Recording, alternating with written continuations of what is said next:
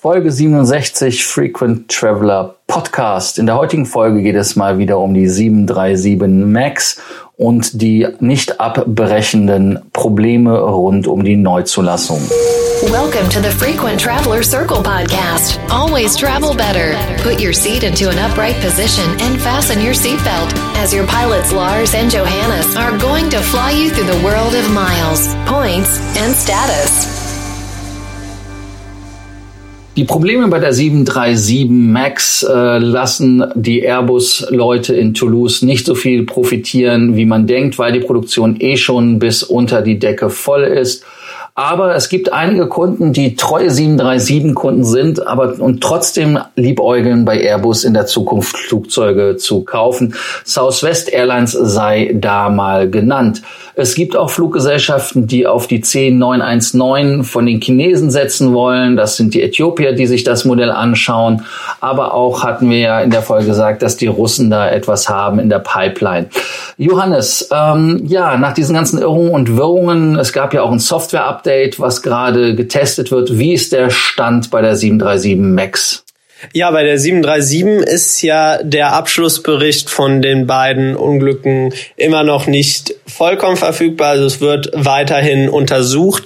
Allerdings ist es mittlerweile mehr oder weniger Konsens, dass das äh, MCAS-System dazu geführt hat, dass es eben zu diesen Abstürzen kam, beziehungsweise dass das System ähm, ja nicht äh, so konzipiert wurde, dass es eben sich vollkommen äh, intuitiv und fehlerfrei bedienen lässt, gerade in solchen hektischen Situationen. Ähm, das Grounding dauert derzeit noch weiter an. Ähm, das sind weltweit über 300, um genau zu sein, 392 Flugzeuge 737 MAX, die auf dem Boden stehen. Ähm, weltweit haben noch alle Flugaufsichtsbehörden dieses Grounding aufrechterhalten. Da will einfach keiner mehr ein Risiko eingehen, dass es nochmal zu einem solchen Absturz kommt.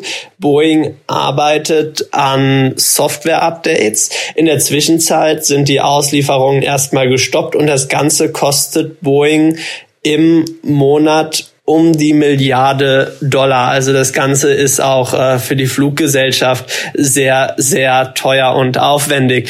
Äh, zeitgleich gibt es ja immer weitere neue Negativmeldungen, die derzeit ja fast im, im Wochenrhythmus äh, über Boeing, über das 737 MAX-Programm äh, und auch andere Bereiche ans Tageslicht treten. Lars, ähm, was gibt's denn auf der Seite an Neuigkeiten? Ja, äh, nachdem man die 787 ja schon in dem Verdacht hatte, dass in dem North Carolina Werk das Flugzeug ja äh, von Leuten, die beim Home Depot, was dem deutschen Obi sehr nahe kommt, äh, ausgebildet worden sind, anscheinend da die Flüge, Flugzeuge zusammentackern, äh, haben da anscheinend Dreck und äh, sonstige Sachen im Flugzeug rumfinterlassen, die da nicht hingehören und auch bei den Arbeiten so nicht ganz äh, ja so gearbeitet, wie man sich das vorstellt, weil sie halt nicht richtig ausgebildet waren, sagt zumindest ein Whistleblower. Und in dem Kontext ist jetzt auch ein neuer Whistleblower, Whistleblower gekommen, der sagte, ja, also bei der 737 Max sieht das nicht anders aus. Und äh, dadurch, dass die ähm, dieses Debris, das nennt man ja FOD, das heißt Foreign Object of Damage or Foreign Object of Debris, was also einfach nur Dreck oder ja, Hinterlassenschaften sind. Ähm, da auch durchaus die Kabel von dem MCAS, äh, von dem System beschädigen können. Also dass diese Verbindung zwischen dem Angle of Attack Sensor und dem Computer da ein Problem haben. Ja, also ich weiß gar nicht, was man davon halten soll, äh, dass man anscheinend bei Boeing mittlerweile im Baumarktmanier Flugzeuge zusammenzimmert. Ich hatte ja in den ersten Statements äh, Kess gesagt, das ist ein Non-Problem, sondern ein Ausbildungsproblem. Aber mittlerweile muss ich mich da auch etwas revidieren und muss halt sagen, dass das eine 50-50-Geschichte äh, geworden ist, respektive wenn es sich bewahrheitet, dass Boeing da auch nicht nur die Aufpreisliste so hart äh, äh, sich bezahlen lässt, sondern auch äh, beim Arbeiten schlammt, das geht auf keine Kuhhaut. Und Johannes hat das ja schon richtig gesagt dass bei der Wiederzulassung jetzt die Leute nicht mehr der FAA vertrauen, so wie das üblich war, sondern dass jeder seine eigene Suppe kocht. Das heißt, dass die Kanadier sich das angucken, die Europäer gucken sich das an, die Chinesen gucken sich das an und machen da dann ähm, das Ganze so, dass ähm, jedes Land oder jede Regulierungsbehörde das einzeln äh, legitimieren muss. Johannes, wie ist deine Meinung zu dem Thema? Ja, ich finde das Ganze ähm, tatsächlich sollten die äh, die Vorwürfe, die derzeit im Raum stehen, wahr sein. Finde ich das tatsächlich ziemlich schockierend, weil ähm, ja, man, man denkt, dass, äh, dass gerade im Flugzeugbau überall allerhöchste Standards ans Werk gesetzt werden. Aber wenn jetzt nachhinein, im Nachhinein rauskommt, dass zum Beispiel Qatar Airways gesagt hat, ähm, wir akzeptieren keine Dreamliner mehr aus dem North Carolina Werk, ganz einfach, weil wir da Qualitätsprobleme sehen, dann finde ich, ist das etwas, was, äh, was dem Unternehmen schon zu, äh, zu denken geben sollte. Also ich, ich dachte immer, Boeing und Airbus haben unterschiedliche Fabrikationsstile. Es ist ja, wenn man in den Flug Flugzeug einsteigt und sich, äh, sich mal anschaut, äh, wie die Nieten gesetzt sind, da kann man ja bei Airbus schon tatsächlich sehen, das ist eine Präzision, die sind auf den Millimeter genau, das wirkt schon fast autistisch, während bei Boeing da auch mal kleine, äh, kleine Unterschiede sein können. Ich dachte immer, das liegt einfach äh, daran, der eine macht das, äh, macht das eben per Hand, der andere macht das automatisiert, ähm, was ja beides absolut legitim und, äh, und vollkommen gut ist ist, äh, für mich ist einfach die Frage oder äh, was gerade im Raum steht, ist so die Überlegung, hat Boeing da tatsächlich in der Vergangenheit ähm, ja auf, äh, auf Kosten der Sicherheit, auf Kosten der Qualität versucht, äh, Geld zu sparen beziehungsweise zu optimieren oder sich einfach ähm, durch den A320 Neo in eine solche Situation versetzt gesehen, dass sie gesagt haben, ähm, wir haben eigentlich derzeit ähm, nicht die Kapazitäten, ein komplett neues Flugzeugmodell zu entwickeln. Die Boeing 737 ist mit ihrer alten Struktur mehr oder weniger am Ende des Optimierbaren. Aber um hier irgendwas äh, Konkurrenzfähiges entgegenzusetzen, versuchen wir hier mal die, die Grenzen des Machbaren zu überschreiten. Also das ist, glaube ich, eine Frage, die man in den nächsten Monaten beziehungsweise auch Jahren. Das dauert ja bei, bei solchen Geschichten immer sehr lang, um das abschließend aufzuklären. Aber diese Frage wird man beantworten müssen. Ja, also in der Tat, äh, bei Boeing ist da wohl in äh, großem Stil äh, Stress aus den äh, Poren gekommen, beziehungsweise der Schweiß aus den Poren gekommen, als man gesehen hat, was die Airbus-Leute da mit dem 321 LR auf dem Markt gezaubert haben und auch mit den äh, mit den Neos und ja, da haben sie halt wirklich versucht, äh, mit einigen Tricks und Kniffen das Thema zu umschiffen, dass man nichts gegen dieses Flugzeug hat, also nichts Paroli-bietendes hat. Und bei dieser ganzen Geschichte haben sie einfach zu viel Risiko äh, mitgenommen. Wie ich eben sagte, ähm, Boeing trifft da anscheinend doch mehr Schuld, als ich dachte. Und ähm, ich habe auch kein Problem damit, das zuzugeben, wenn jemand der Meinung ist ähm, oder war, dass ich äh, das zu ex cathedra gesagt habe. Also wie gesagt, äh, ich kann das gerne zugeben. Also Boeing hat da ein Riesenproblem und sie haben in der Tat ja, ein, ein Riesenlast und Ballast an Hausaufgaben zu machen. Denn wenn das alles stimmt, dass sie also bei der Planung geschlammt haben, dass sie bei der Ausführung geschlammt haben und dass sie eigentlich äh, grundsätzlich nicht mehr die Standards haben. Äh, ich hatte das auch schon mal gehört, dass die 777 das letzte Flugzeug ist, was eigentlich noch nach den alten Boeing-Regeln konzipiert worden ist. Jetzt zählt anscheinend nur noch Shareholder Value. Äh, man sieht, wo das hinführt. Und äh, Johannes hat das ja auch sehr schön gesagt mit dem Beispiel der Nieten, dass das in der Tat autistische Züge hat. Äh, ich habe mir die Nieten übrigens nie so genau angeguckt. Äh, interessant, was du so auf deinem Flügel immer machst. Ähm, aber wie gesagt, äh, das ist äh, ein, ein klarer Indikator für für die Qualität und auch für die ganze Produktanmutung. Ich hatte auch mal einen Mechaniker, der mir gesagt hat, Boeing wäre robuster als Airbus. Die Airbus gehen schneller kaputt. In Anführungsstrichen, dass sie also immer kleine Wehwehchen haben wegen der Elektronik. Nur anscheinend hat sich da das Blatt jetzt gewendet und äh, Boeing hat da echt zu knabbern.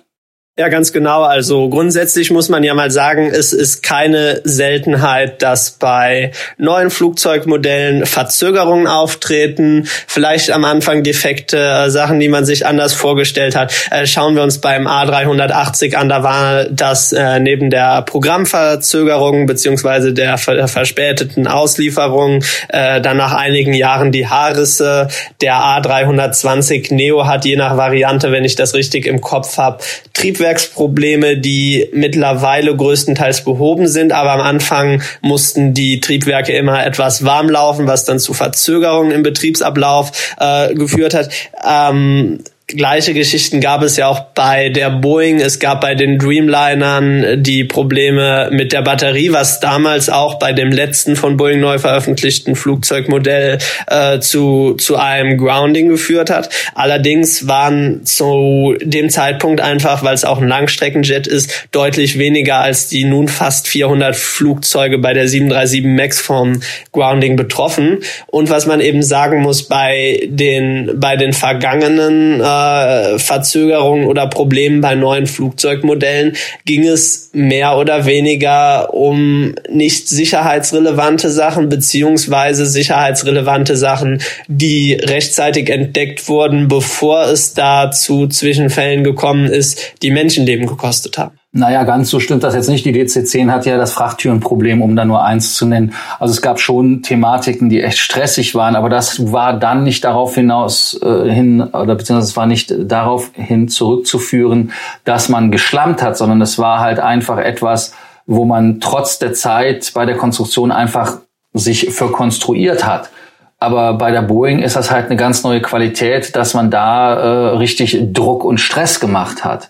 Das sehe ich als Hauptproblem und äh, in der Tat, vielleicht ist das Grounding gar nicht so schlecht, wie ich das gesagt habe.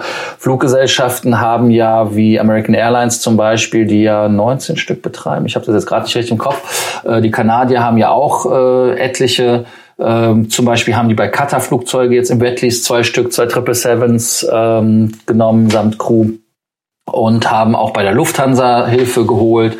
Das heißt also, dass zum Beispiel Montreal und Toronto, glaube ich, war es, werden von der Lufthansa geflogen und die Air Canada hat damit dann Kapazitäten frei, um die Airbusse zu, Entschuldigung, die Boeings zu ersetzen. Und ähm, ja, also wie gesagt, die Schlamperei muss ganz klar benannt werden und muss auch abgestellt werden. Und ähm, ja, die Probleme werden anscheinend mehr als weniger. Ne? Johannes, was sagst du als Fazit? Ja, die Frage ist wirklich, äh, wie lange wird das Grounding noch andauern? Ähm, wird man es hinkriegen, das Modell zu ja, zu updaten, wie, wie man das ja tatsächlich nennen muss, ähm, dass es auch tatsächlich ein sicheres Flugzeug wird. Und meiner Meinung nach wirklich die dritte wichtige Frage, die sich im Moment stellt, werden die Passagiere das Flugzeug tatsächlich wieder akzeptieren oder ist der äh, ist ist das Flugzeugmodell mittlerweile so verbrannt, dass äh, dass man da wirklich beobachten können wird, dass es gewisse Passagiere gibt, die sagen, damit möchte ich nicht fliegen, egal was da gemacht hat. Äh, der amerikanische Präsident höchstpersönlich hat ja äh, mal wieder per Twitter eine sehr hilfreiche Empfehlung abgegeben äh, an Boeing, dass man das Modell doch bitte umbenennen solle. Ob das tatsächlich hilft, äh, wage ich zu bezweifeln, aber das sind definitiv Fragen Fragen, die wir uns in den nächsten Monaten beziehungsweise Jahren genauer angucken sollten. Ja, also ich glaube schon, dass das äh, Modell, wenn es äh, sicher gemacht worden ist, heißt also wirklich, meiner Meinung nach müssen zwei Sensoren rein, es müssen äh, klare MCAS-Schulungen her und man muss natürlich auch schauen, dass der Dreck, der da drin ist, der nicht dahin gehört, auch rauskommt aus dem Flugzeug, weil es wirklich ein echtes Problem ist für die Sicherheit, wie man ja weiß. Ähm, wenn das alles gegeben ist, dann habe ich persönlich kein Problem mit dem Flugzeug zu fliegen, egal ob es Max oder wie auch oder Quacks oder wie es auch immer heißen mag. Ähm, aber wenn ihr das Problem für euch mal analysiert, wie würdet ihr das ähm, klassifizieren, quantifizieren? Würdet ihr mit dem Flugzeug fliegen, das 737 Max heißt? Aber repariert wurde und das Problem auch gelöst wurde? Oder habt ihr da immer noch irgendwelche Ressentiments? Schreibt uns das unter dem Podcast sehr gerne. Wir freuen uns auf eure Fragen und Anregungen. Und wie immer hier auch der Hinweis an dieser Stelle, nicht vergessen, unseren Podcast zu abonnieren, unseren Podcast zu bewerten. Wir freuen uns bis morgen. Ciao. Thank you for listening to our podcast, Frequent Traveler Circle. Always travel better and boost your miles, points, and status. Book your free consulting session now at www.ftcircle.com now.